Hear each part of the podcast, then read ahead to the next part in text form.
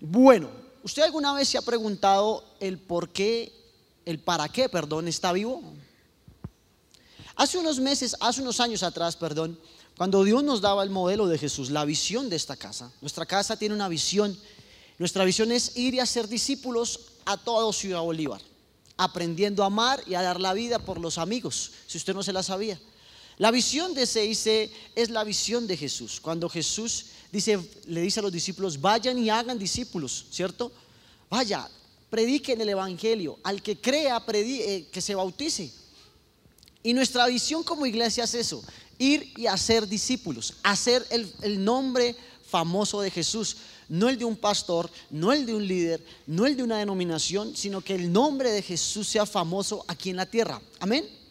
Y hace un par de años atrás, cuando Dios nos daba el modelo de Jesús a nuestra iglesia, nos revelaba el modelo y nos decía, bueno, si usted hubiese sido uno de mis doce, ¿cierto que sí? ¿Cómo hubiera hecho la tarea después de mi partida? Y siempre esa pregunta toca el corazón de uno como pastor. Wow, la responsabilidad es muy grande. Haber, haber sido parte de los doce de Jesús hubiese sido el mayor privilegio, predicar el Evangelio.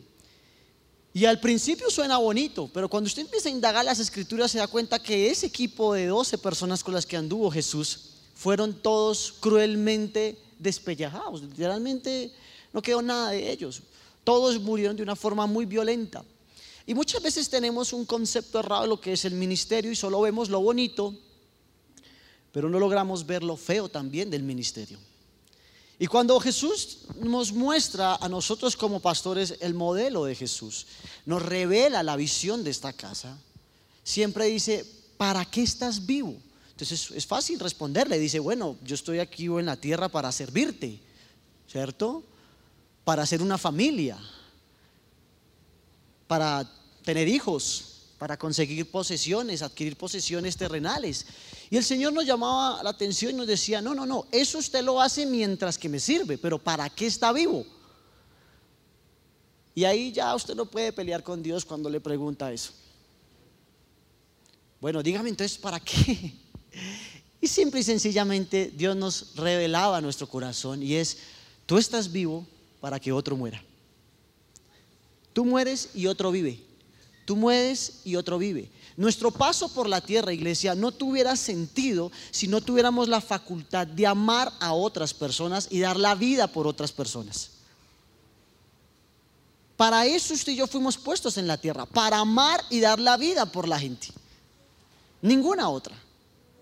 Lo que usted y yo logramos en el camino son las dádivas del Señor.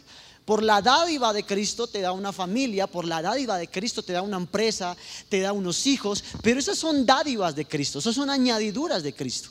Pero el propósito principal del por qué estás vivo es para amar y servir a las personas. Nosotros somos un instrumentos, instrumentos de Dios para llevar a las personas a los pies de Cristo. Somos el canal entre el cielo y la tierra.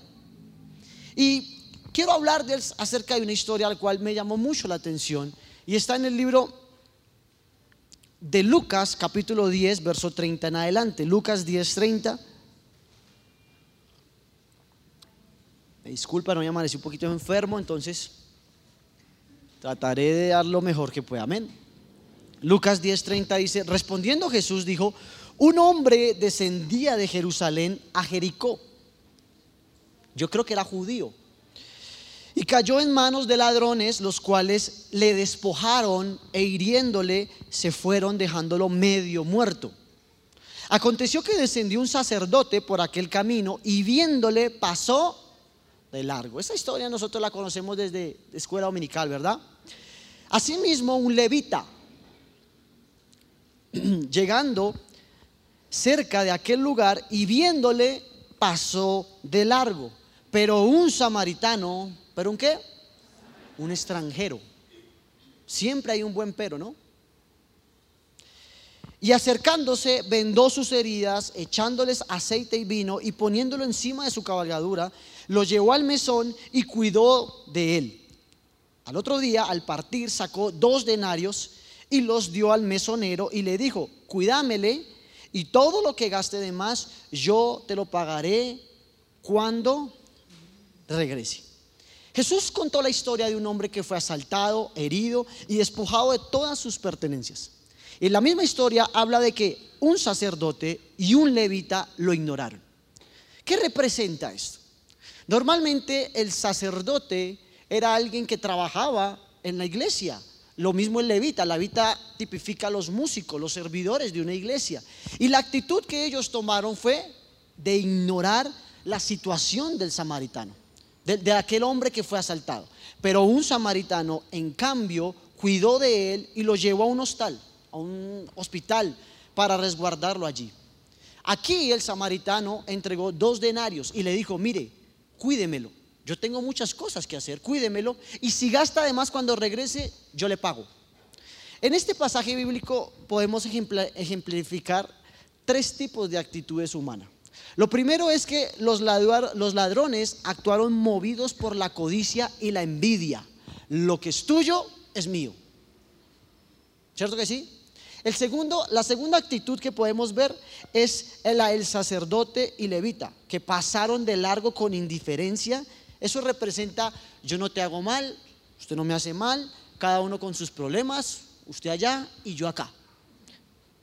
Pero la tercera actitud que podemos ver es la del samaritano que actuó con bondad y generosidad que dice, lo mío también puede ser suyo. Si nos ponemos en los pies del herido y despojado, la indiferencia de aquellos dos hombres de alguna manera pudo haber sido peor que el agravio físico que en ese momento estaba viviendo. Pero yo quiero hablar y profundizar acerca del samaritano. ¿Quién era? ¿Qué hacía? ¿A qué se dedicaba? Yo creo que era un hombre ocupado. Era un hombre que estaba de Jerusalén a Jericó, ¿cierto? Iba de trabajo. Era un hombre ocupado. Era un hombre con finanzas. Cualquiera no tenía una cabalgadura. Seguramente se levantó temprano, tenía que ir a cerrar negocios y en el camino se encontró una persona. Mis hermanos, nadie le está diciendo a usted que tiene que dejar su trabajo, su familia por predicar el Evangelio. Y tenemos un concepto errado de lo que es el servicio a Dios. El servicio a Dios, algunos dicen, eso es para los pastores que viven de eso. El samaritano, la obra del samaritano la terminó o la concluyó el del hostal. Mis hermanos, la iglesia es un hostal, la iglesia es un hospital. Y cada ocho días necesitamos de buenos samaritanos que estén dispuestos a hacer una obra de bondad, de amor y de compasión para que la obra que usted empezó, la iglesia la termine. Amén. Usted y yo somos la representación visible de Dios aquí en la tierra. La gente no ve a Dios, pero sí lo ve a usted a través de sus actitudes, acciones y forma en la que camina aquí en la tierra podemos llevar a las personas a los pies de Cristo y tener y entender, perdón, que no es trabajo de unos cuantos, sino de todos. De todos. Pero pastor, ¿yo cómo puedo predicar? ¿Yo cómo puedo hablar de Cristo? Tú tienes un testimonio, tienes una familia, tienes un pasado, tienes algo que contarle a Dios y decirle a las personas, mire, yo antes era así, así, así, y cuando conocí a Cristo, soy una nueva persona. Ya, y creemos que el predicar y el ensanchar el reino de los cielos es de unos cuantos nomás. Y no entendemos que todos somos buenos samaritanos y que todos podemos hacer acciones de bondad y de amor en las personas. La obra del samaritano la completó el mesonero. Nadie te está diciendo, pero sí puedes hacer lo siguiente. Mira, yo tengo mucho trabajo, yo tengo mucho que hacer, yo tengo una empresa, yo tengo muchas cosas que hacer pero yo puedo predicar el Evangelio y aportar a mi iglesia para que la iglesia sea quien, el hostal, el hospital que sane, le ponga vendas, vino a las heridas de las personas. Amén. Cuando tú, cuando tú permites que se haga un grupo de amistad en tu casa, es eso. Muchas veces somos reacios a un grupo en casa, a que se nos metan al rancho, como dicen vulgarmente por ahí. ¿Cierto que sí? Entonces nos volvemos cristianos domingueros. Solo los domingos, no más. No más. Y de lunes a, a sábado el huepa huepa, pero el domingo a la Santísima Iglesia. Entonces, ya no vamos a misa, sino ahora vamos a culto. Y nos volvemos religiosos, fanáticos, en donde venimos cada ocho días a que el Señor venga y apague el incendio que entre semana nosotros provocamos. Es fuerte, pero es la verdad. Y nos volvemos como el pueblo de Israel, en donde solo empezó a buscar a Dios por el favor, por lo que podía darles. Hace ocho días se los compartía. Buscaron a Dios porque tenían frío, entonces les dio calor. buscaron a Dios porque tenían calor, entonces les dio frío. Tenían hambre, les dio maná, les tenían sed, les dio agua. Pero el día que medio tuvieron la oportunidad de negarlo, se pusieron a hacer un becerro de oro y a negar a Cristo, a negar a Jehová todo lo que había hecho por ellos en medio del desierto. Y muchas veces nosotros nos volvemos así, nos volvemos asimismados, solo lo queremos y buscamos para nosotros. Y somos la actitud del sacerdote. ¿Cuántos cristianos, santísimos cristianos, llevan más de 10, 15, 20 años en la iglesia y llevan más de 10, 15 años sin ganarse en una persona? Pero se preocupan más por el externo, ¿cierto que sí? Aparentar una santidad, una vida espiritual. Y somos indiferentes a la necesidad de las personas. La Biblia dice que Jesús al ver las multitudes tuvo compasión porque estaban qué? desamparadas y dispersas, como ovejas que no tienen pastor. Pero ¿qué dijo? La verdad, la mies es mucha y los obreros, cuando usted está en la iglesia, cuando usted tiene un carro, perdón, y ya lo logra obtener, usted dice, esto era tan sencillo, tan fácil, y usted empieza a soñar por algo mejor. Y así son todas las áreas de su vida, ¿cierto? Pero muchas veces nos preocupamos solo por lo material, por lo que está aquí en la tierra, y se nos olvida que eso no es nuestro, que nosotros somos mayordomos. Se trata de ser como los tres mosqueteros. ¿Usted ha escuchado los tres mosqueteros? Todos para uno y uno para todos. No está en la Biblia, pero me gustaría que lo repita. Todos para uno esa es. No es bíblico, pero suena bonito. Esa es la idea. Esa es la visión que nosotros queremos transmitir en esta casa. Su necesidad puede ser mi necesidad y viceversa. Hay personas allá afuera que están esperando que alguien les hable de Jesús. Claro que sí, es muy bonito la oración. Señor, bendíceme, dame. Y los que nos conectamos en la oración los lunes, miércoles y viernes a las 4 de la mañana, es muy bonito cuando la gente oren por esto, oren por lo otro, oren por mi salud, oren por esto. Eso es bonito. Pero ¿por qué no empezamos a cambiar el chip y empezar, Señor, bendice a fulano de tal que has puesto en mi corazón. Señor, obra un milagro a favor de. Hace un tiempo atrás una señora tenía un, o tiene un hijo con problemas de adicción muy fuertes. Y ella ha orado y ore y ore. Y ese chino como que cada vez que oraban se metía más en ese cuento. Hasta que un día mi mamá le dijo, venga, espere, empecemos a cambiar la oración. ¿Por qué no empiezas a orar por un muchacho que no sea tu hijo que esté con un problema peor? y empiece a desatar lo que quisiera para su hijo a través de otro, el, el hijo de otra madre. Porque nos volvemos egoístas, ¿no? Y solo pensamos en nosotros. Jesús también espera que nosotros cuidemos de las personas. Si Él mismo encomendó esta misión, ¿cómo crees que nos va, a recompensar? Nadie nos pide que abandemos nuestro trabajo, proyectos personales por cumplir con nuestro llamado. Nadie, olvídese que eso no va a pasar. Pero como el buen samaritano dijo, espere, espere, espere, yo me tengo que ir. Usted no se tiene que ir, usted trabaja aquí, así que vea, lo dejo, lo que gaste de más cuando vuelva, yo lo pago. ¡Wow! Tremendo. Ahora, no menospreciemos a nadie cuando se trata de ayudar. Quiero que me acompañe a la Biblia al libro de Segunda de Reyes 5.9. Voy a ir avanzando rápido. Segunda de Reyes 5.9. Dice la Biblia, y vino Naamán con sus caballos y con sus carros, con sus carros, perdón. y se paró a las puertas de la casa de Eliseo. Y entonces Eliseo le envió un mensajero diciendo, ve y lávate siete veces en el Jordán, y tu carne se restaurará y serás que limpio. Y Naamán se fue que enojado diciendo, he aquí yo decía para mí, saldrá él luego y estando en pie invocará el nombre de Jehová su Dios y alzará su mano y tocará el lugar y sanará la lepra? Mire, Naamán ya tenía la idea de cómo Dios tenía que curarlo. ¿En ¿No nos ha pasado igual? Señor, me respondes y punto. Y él estaba convencido que Eliseo tenía que hacer como él quería. Mis hermanos, muchas veces Dios va a usar las cosas más raras, más extrañas para bendecirlo y para sanarlo a uno.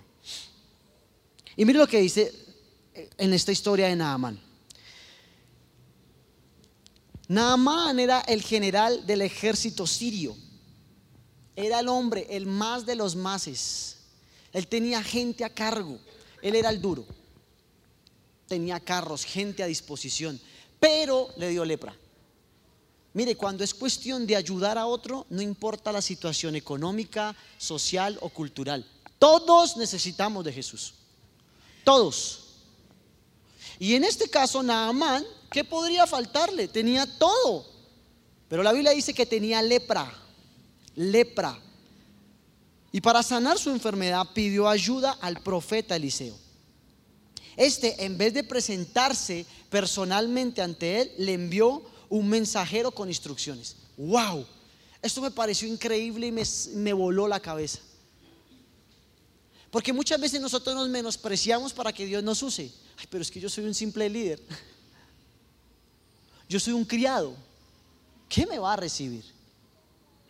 Aquí hay personas que Dios les ha enviado criados a hablarles y ustedes los han menospreciado porque dice, ese que me va a enseñar a mí. Es un simple criado, es un simple líder, es un simple culicagado que está ahí parado. ¿No es así? Y así estaba pasando. Y él se sintió de alguna manera, venga, venga, espere, soy Naaman, ¿no va a salir él mismo a hablarme? O sea, él creía que Eliseo tenía que dejar de ver el clásico que estaba viendo Barça, Real Madrid, por atenderlo a Él. Y muchas veces nosotros creemos que Dios tiene que dejar de hacer lo que Él hace para escucharnos a nosotros. Mis hermanos, en esta vida nosotros necesitamos entender que siempre va a haber alguien con una necesidad más grande que la nuestra. ¿Usted cree que Jesús estaba por ahí perdiendo el tiempo? Jesús estaba predicando, sanando, liberando a las personas y que la enfermedad que tenía su amigo no era para muerte, sino que era para ver la gloria de Dios otra vez en la vida de Lázaro y de sus hermanas. Entonces, no menospreciemos a nadie solo porque no tiene un título. ¡Wow! Entonces, yo he escuchado personas donde dicen, no, no, no. Lo que diga el pastor fulano de tal es la palabra de Dios. Y hoy en día por eso hay tanto cristiano herido con Dios, herido con las iglesias, porque pusieron la mira en un hombre y ese hombre la embarró y después dicen, todas las iglesias son iguales. ¿Quién te mandó a colocar la, mira, la, mirada en un hombre si la mirada tiene que estar puesta en Jesús? No menosprecies a nadie, a nadie. Mírame, a nadie. Tú no sabes, tú no puedes menospreciar a una semilla porque no sabes la calidad de fruto que puede dar más adelante. No menosprecies a nadie. Ay, es que está todo negrito. Bueno, ya.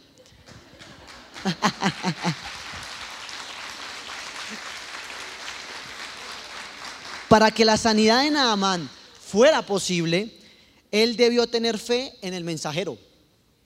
Pero también el mensajero tuvo que tener confianza en sí mismo. Líderes de grupo que están aquí. ¿Quién, hace grupo amistad en esta casa? Tengan confianza en usted mismo. Muchas veces usted va en el nombre de Jesús y de la iglesia y muchas veces se menosprecia, ¿no?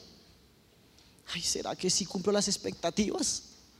¿Será que sí predico por lo menos como la pastora? ¿Será que sí transmito igual que la pastora o el pastor? En serio. Y la gente mal acostumbrada. No, no, si no viene el pastor, yo no.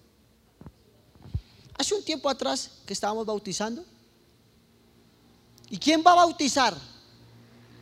El pastor Andrés y su esposa. Ah, no, entonces yo no me bautizo. Pues entonces llame a Juan el Bautista para que lo bautice, porque ¿qué más?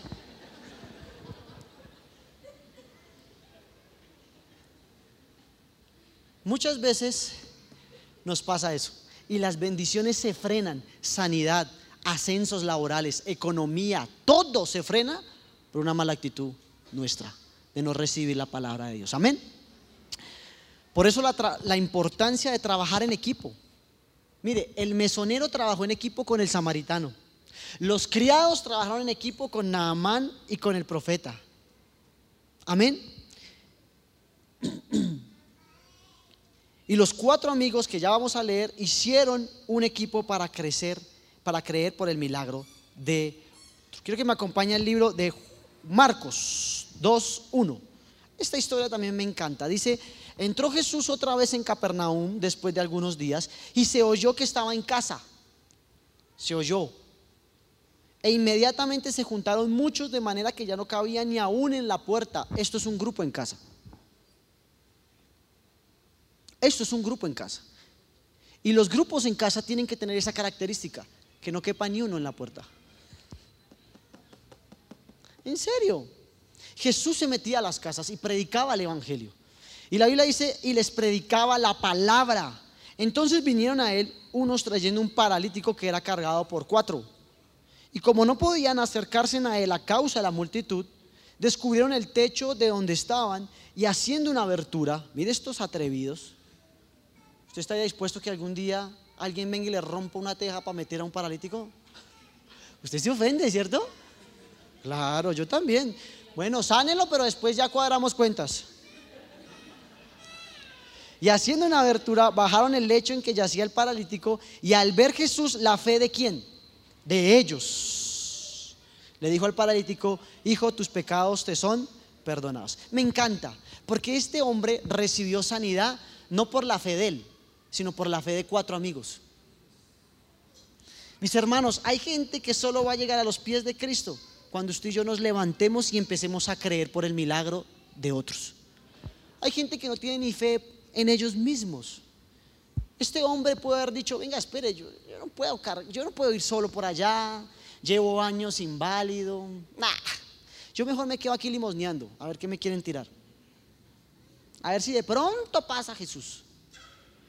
Pero habían cuatro amigos, unos por otros, cuatro amigos que decidieron salir de su zona de confort, que decidieron inclusive hacer cosas locas, raras, extrañas, romper un techo, subirse. Yo creo que eran jóvenes. Yo no creo que un señor con una barriga así se suba a un techo. Yo creo que eran jóvenes, osados, porque eso tiene la juventud. Por eso la mejor manera de servirle a Dios es desde joven, muchachos que están aquí. Amén desde jóvenes, creyeron por el milagro de otro.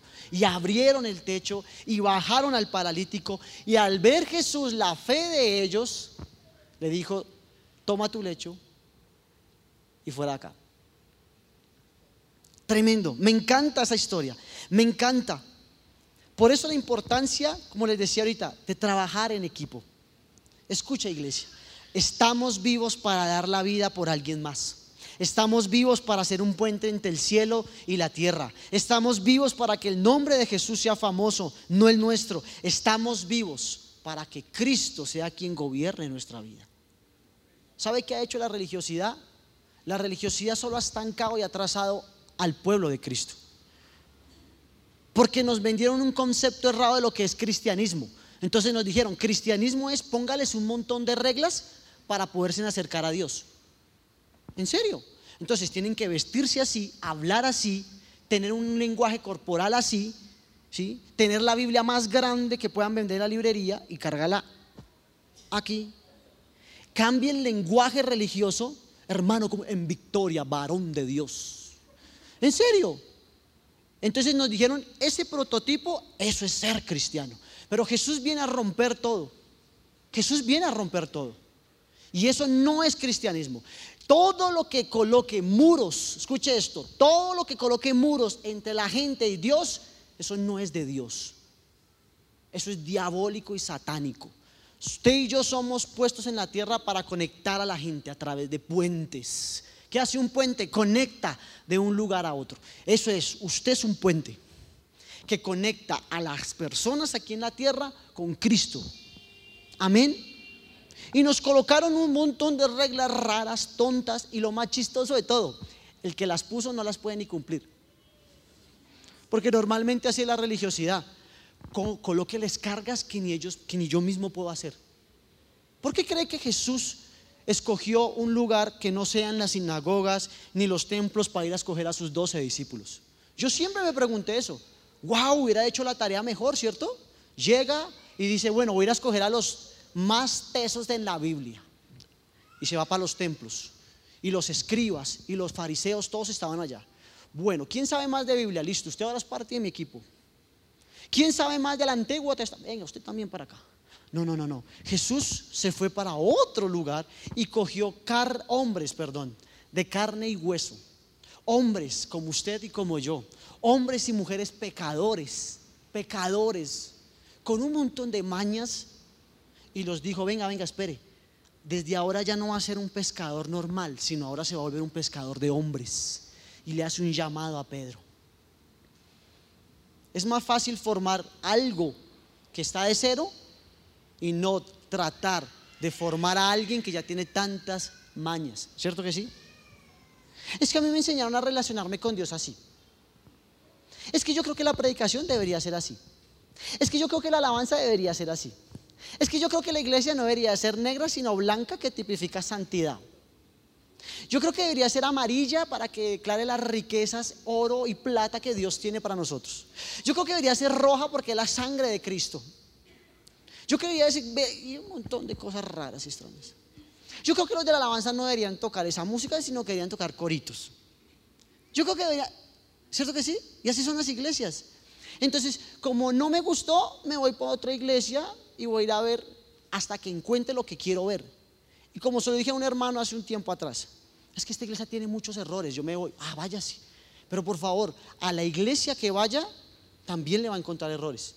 Y si no lo encuentra, el error es usted. Por favor, no vaya a ninguna otra iglesia porque cuando vaya, usted se la tira. Se puso muy bravo, pero es la verdad. Y vemos, así como hay unas historias de cazadores de brujas, así mismo se volvieron unos cazadores de iglesias. ¿dónde está el error? ¿Cierto? Esto no es de Dios. Mm, a mí se me hace que... ¿Quién te dijo a ti que podíamos juzgar y señalar? Cuando nosotros estamos es para dar la vida por alguien más. Aquí los domingos nos congregamos, recargamos baterías, somos libres, somos sanos, pero realmente somos cristianos afuera.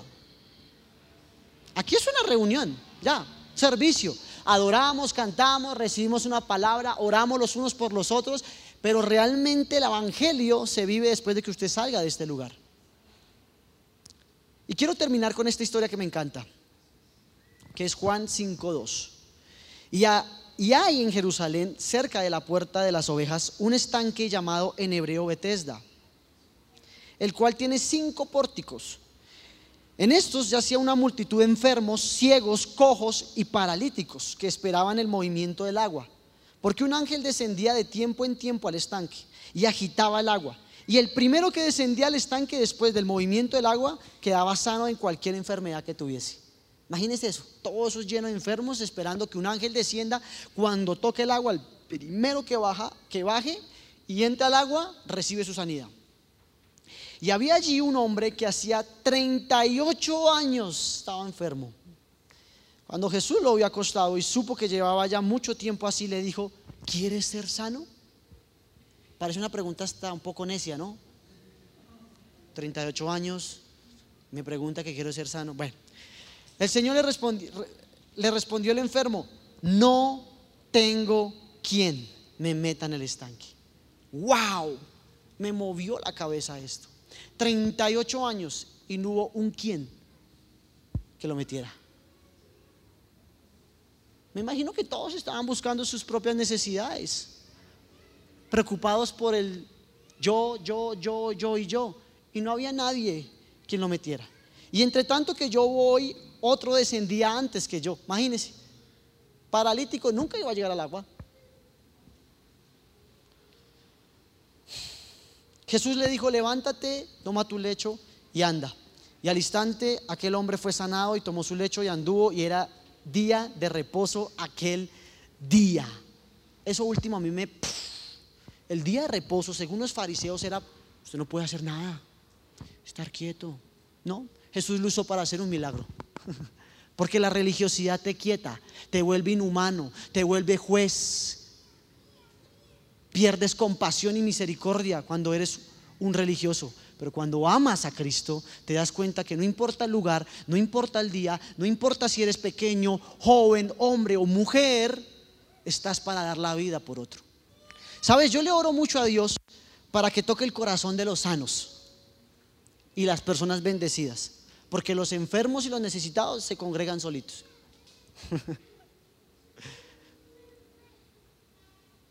Porque los enfermos y necesitados ya llegan solos. Pero los sanos saben qué dicen, los bendecidos saben qué dicen. No tengo necesidad. Pero déjame decirte algo, no es por tu necesidad. Es por tu colaboración con el enfermo que Dios necesita.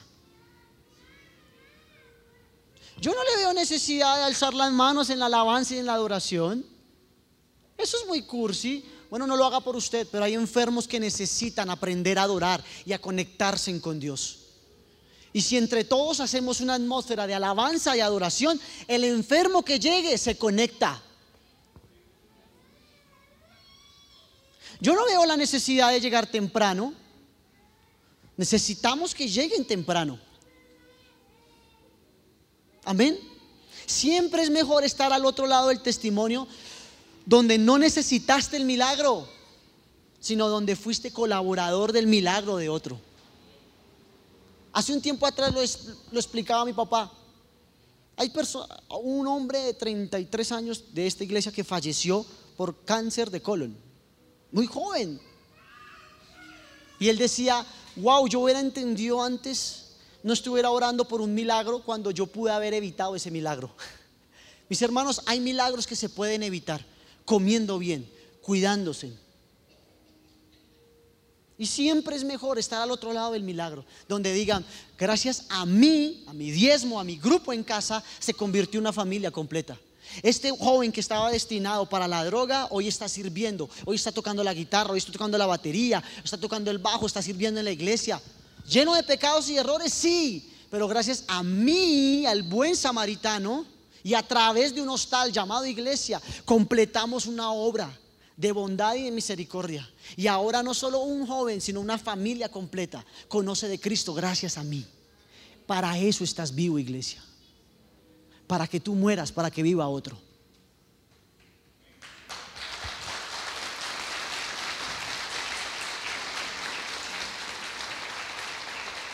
Y yo quiero cerrar esto con compromiso, porque la vida sin compromiso no tiene sentido. Y este es el ADN de esta casa. Por mucho tiempo tuvimos un lema que decía, no somos los mejores, pero ¿qué? Somos diferentes. Y es verdad. Pero también tenemos un lema, el cual dice, después de Dios lo más importante que son las personas. Después de Dios, lo más importante son las personas. Ahora, si la palabra bien dice que debemos solo al Señor servir, ¿cierto? Y adorar. Así que debemos hacerlo y al hacerlo, dice la Biblia, ángeles nos van a servir a nosotros. Mateo 8, 4, 8 dice, otra vez le llevó el diablo a un monte muy alto. ¿A quién? A Jesús. Y le mostró todos los reinos del mundo y la gloria de ellos. Y les dijo, todo esto te daré, diablo asqueroso, si postrado me adorares. ¿Sabe? El diablo sabía el poder que tiene la alabanza y la adoración. ¿Por qué cree que fue expulsado del cielo? Porque se empezó a comer las flores para él y la adoración que era para, para el Señor, él la quiso para él. Entonces, ¿qué estaba buscando a través de Jesús? Mire, si usted se postra delante de mí, todo esto va a ser. Solo tiene que postrarse y adorarme. Mira, hay un poder tan grande en la adoración. Entonces Jesús le dijo, vete, Satanás, porque escrito está, al Señor tu Dios adorarás y a Él solo servirás. Y el diablo entonces le dejó y he aquí vinieron ángeles y le servían. ¡Wow! Para eso estamos vivos. Para no ir a servirle a lo que el diablo ofrece, lo que el diablo nos pone en nuestros ojos Estamos vivos para adorar a Dios y cuando servimos y adoramos a Dios, la palabra es clara, ángeles colocaré a trabajar a favor tuyo. Mientras que tú le predicas el Evangelio a tus hijos, a tus hermanos, a tus amigos, Jesús pone ángeles alrededor tuyo que curan la vida de tus hijos, las de tu familia y las de tus finanzas. Cuando tú eres como el buen samaritano y sacas, en el caso del samaritano, dos denarios, cuídemelo, lo que hace falta yo lo repongo. Ángeles alrededor ya estaban trabajando en el buen samaritano y lo que él sembró, lo cosechó multiplicado y triplicado. Y prepárense los que hacen grupo, porque por cada persona que le diga no a su grupo de amistad, el Señor va a traer 10, 15, 20. Se van a llenar los grupos de amistad de esta casa. Porque es la única forma de llevar la palabra. Josué 24:15. Y si mal os parece servir a Jehová, escoged a quien sirváis, y si a los dioses a quienes sirvieron vuestros padres, cuando estuvieron al otro lado del río, o a los dioses de los amorreos en cuya tierra habitáis. Pero yo y mi casa, otra vez inevitablemente, tenemos que tocar y volver a un pueblo malagradecido. De eso se trata. Lea el Antiguo Testamento. De eso se trata el pueblo de Israel. Dios los bendice, los seduce, los ama y ellos se olvidan de ellos. O sea, dice la Biblia, en concuerdas de amor lo atraje, lo seduce. Pero más, entre más yo lo bendecía, lo amaba, él más se alejaba y seguía quemando, ¿cierto? Inciensos, ofrendas a los dioses. Todo el pueblo de Israel, en, en el Antiguo Testamento habla el pueblo de Israel así. Y aquí en este caso Josué ya había repartido la tierra, ya habían visto la mano de Dios sobrenatural. Y ahora les dice, si usted quiere servir a los padres que ustedes sirvieron, hágale. Eso es cosa suya. A los feos esos amorreos, hágale. Pero yo y mi casa serviremos al Señor. Yo no sé usted quién manda en la casa. Pero cuando el hombre se para en casa y dice, yo no sé fulanito, sutanita, la suegra, el todo eso. Pero yo y mi casa serviremos al Señor pero Noah, Isaac y Lady serviremos al Señor. Después de que Josué repartió la tierra prometida, le dio libertad al pueblo para que sirvieran a otros dioses, pero él y su casa decidieron, decidieron servir a Jehová. Y por eso yo quiero comprometer a las personas que realmente entienden el ADN de esta casa, a los que entienden que todo lo que tienen no es de ellos, sino es del Señor quiero comprometer a aquellos que dicen, ni todo el oro, ni toda la plata, ni todos los bienes que logre en la tierra o haya obtenido aquí en la tierra, se comparan a mi Jesús. Mateo 6:36 dice, mas buscad primeramente el reino de Dios y qué? Su justicia. ¿Sabe qué está haciendo hoy usted domingo? Usted está buscando el reino de Dios y su justicia. Y después dice la Biblia, y todas estas cosas vendrán por la añadidura viene de la consecuencia de buscar a Dios. Y mi papá lo explicaba hace 15 días. Hay gente desenfrenada detrás de la añadidura. Y la Biblia dice que el bien, las bendiciones me alcanzarán. Deje de correr detrás de ellas. Ellas los van a alcanzar. Y es más, atropéllame Jesús. que las bendiciones nos atropellen. ¿Cierto que sí? Pero eso solo lo entienden una persona que entiende que fue puesto aquí en la tierra para dar la vida por alguien más. No puedes ir a la cruz y morir por los pecados de otros, pero sí puedes ir a la cruz con la actitud con la que Jesús fue a la cruz. La Biblia dice, anden en amor, caminen en amor. Sabes, tú y yo somos los hijos de Dios. Y el Señor nos coloca a hacer prácticas de amor aquí en la tierra hasta que nosotros también seamos. La Biblia dice, Dios es amor. Y Efesios dice, caminad en amor. O sea, caminen. Todos los que es caminar, una acción. Todos los días, a mí, a mí. Hasta que algún día digan, Andrés es amor, Juliana es amor, Pedro es amor, Daniel es amor. De eso se trata eso, mis hermanos. Y por eso quiero cerrar con esa hojita. Si usted no lo tiene todavía, llévesela. Y aquí dice oración. Y aquí atrás dice unos por otros. Nombre y apellido por la cual, la persona por la cual usted quiere orar. Espero que sea una persona nueva. Espero que sea una persona que usted no, que no sea de su círculo, ¿no? Ay, voy a orar por mi esposa. No, no, no. Oren ustedes en otro tiempo. Esto es diferente. Y el motivo de oración. Señor, ayúdame a hacer respuesta de esa persona.